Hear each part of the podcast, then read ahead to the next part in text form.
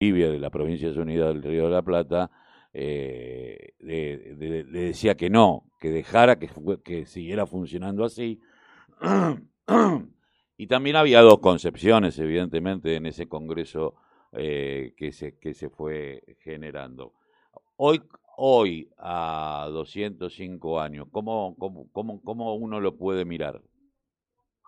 Bueno, uno tiene, lo tiene necesariamente que mirar como, como un desafío estratégico fuerte de reconstruir primero Luna Sur, que fue destruido en los últimos ocho años, siete años, empezaron a destruirlo con el grupo de Lima. Primero crearon el, el, el, el, tema andino y del Pacífico, el acuerdo del Pacífico, después el grupo de Lima, después cooptaron la OEA, que algunos, algunos muy atinadamente llaman el Ministerio de las Colonias, hoy están operando fuertemente, como operaron ayer sobre Bolivia con Duque, Bolsonaro, Lenín Moreno y Macri para provocar un golpe de Estado guionado obviamente por la CIA y los Estados Unidos, como están haciendo hoy sobre Cuba y Venezuela, esto está clarísimo, ¿no?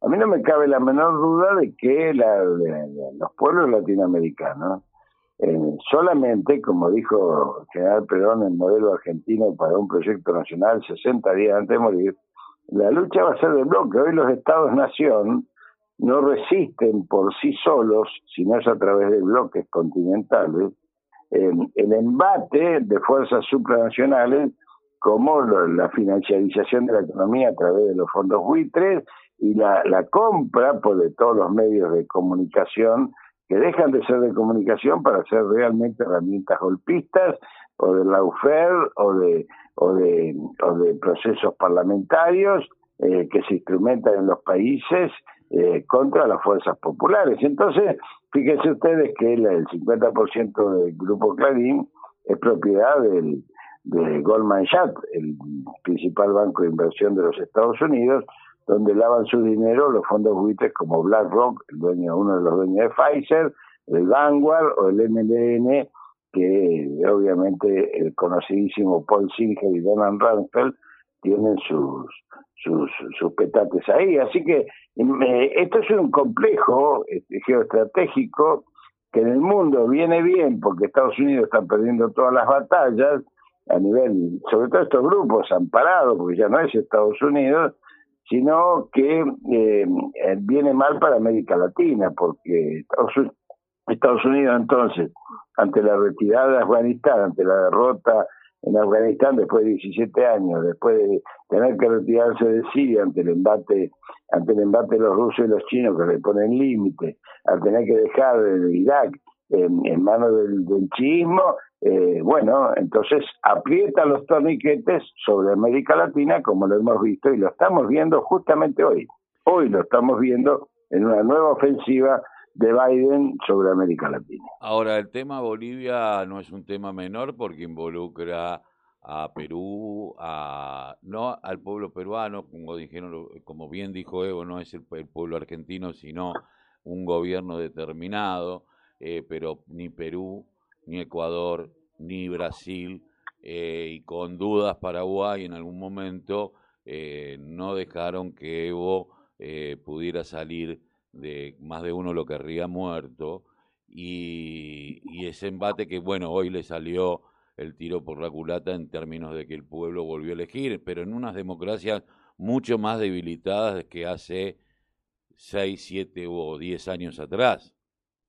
Bueno, habrá que construir fortaleza, pero estos no son los gobiernos, son, eh, insisto, el Ministerio de las Colonias, comandado por Almagro, responde a las órdenes directas de la planificación estratégica de Estados Unidos en el diseño sobre América Latina.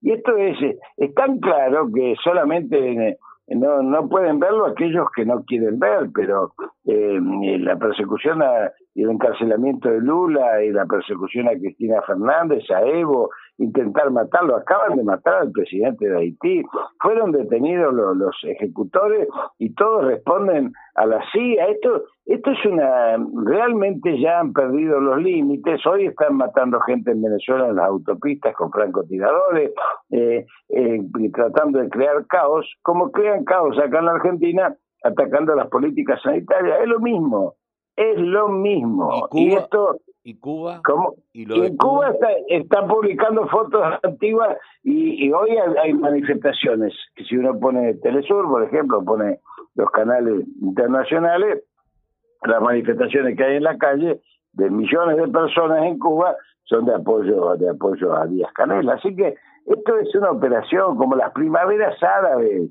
Todo todo esto si uno no es que sea una, visión conspirativa de la historia, es simplemente que esto lo sabemos siempre 25 años después cuando se abren los archivos.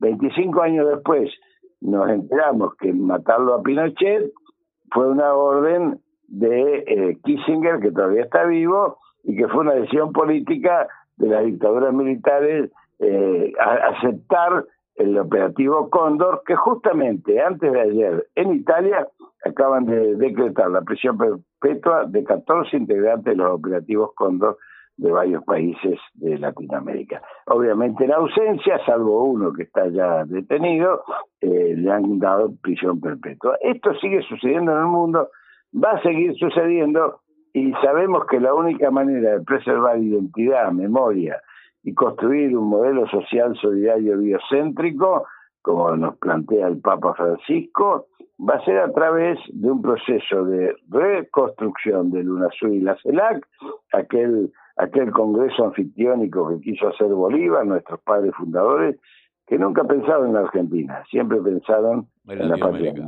Eh, eh, bueno, dos cositas. Una, ¿cómo ve el tema vacunatorio? Hemos, estamos avanzando un montón. Yo decía hoy, bueno, hubo 281 muertos, lo cual en este fin de semana, los fines de semana sabemos que, que cae un poco, que está bajando la curva, pero sigue siendo alta pero el nivel de vacunación también es muy alto y sobre todo en la provincia de Buenos Aires. ¿Cómo lo ves? Si estuviésemos jugando, si estuviésemos jugando al truco, le diría que la carrera entre el virus y la y la vacuna, el primer chico lo ganamos nosotros, digamos, porque estamos avanzando muy rápidamente, tenemos el 54% de la población vacunada, vamos a llegar al 70, 75% a fines de a fines de julio, a mediados de agosto, digo, o fines de agosto, más tardar, no creo que tardemos tanto y vamos a ir hacia una nueva normalidad. Me parece que esto, esto se viene y bueno, esto es lo que me parece que tenemos que todos los argentinos comprender.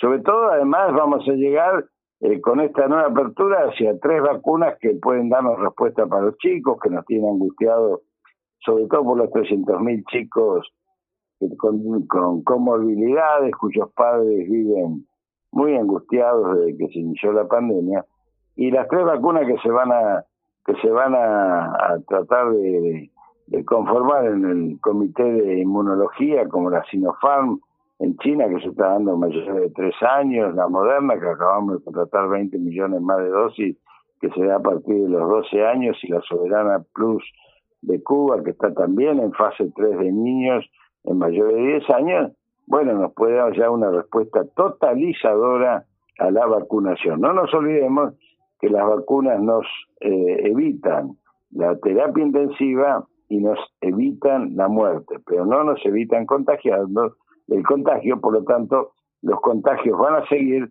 y hay que cuidarse porque aquellas personas que tienen enfermedades, comorbilidades graves, miocardiopatías dilatadas, tiene, después dicen se murió con las dos vacunas, no, se murió porque se agarró o una gripe o el COVID y eh, obviamente eso desestabiliza las enfermedades de base. Si alguien tiene una patología, una enfermedad grave, las dos vacunas del COVID no lo curan, digamos.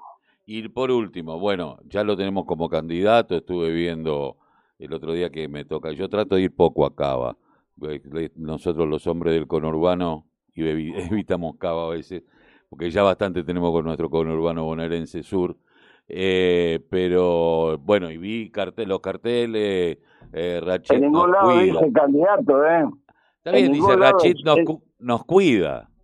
Claro, porque mis compañeros de los colectivos, que yo integro muchos colectivos, el Instituto Patria Salud, la Fundación Soberanía Sanitaria, la Corriente Federal de los Trabajadores, el MTA, Primero la Patria, son todos colectivos y hay otros más que integro. Y los compañeros me dijeron, mira, la verdad es que tenemos que, tratar de plantear las políticas a partir de tu presencia, que es lo que nos dio presencia en este año y medio de lucha pandémica. Yo le dije, bueno, pero no pongan candidato a nada porque yo hasta que no termine esta guerra pandémica voy a seguir trabajando de médico como corresponde. ¿no? Toda una definición, Rachid. Eh, eh, hay muy pocos que plantean estas cosas. En el día, eh, cuando llegan las elecciones, muy pocos plantean esta, Es que estamos muy lejos del lápiz. Yo nunca me preocupé por el lápiz. Y, ustedes saben cómo es eso. Eso eso responde a otras lógicas que están muy lejos de la política. Yo me dedico a la política. Gracias, doctor. Le agradecemos mucho haber pasado por la mañana informativa aquí de la radio de la Unión Nacional de Clubes de Barrio. Un, abrazo para ustedes, excelente trabajo que hacen. Gracias. No, por favor. Eh, Jorge Rachid, médico sanitarista. Bueno, nos mató. Si yo, eh, eh, soy, soy médico. Dijo, soy médico, lo del lápiz. Es que me jode. no, compañero.